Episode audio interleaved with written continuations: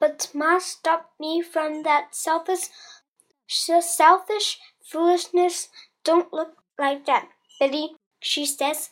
He saved the Union. That was his, his job. He saved the Union, Billy.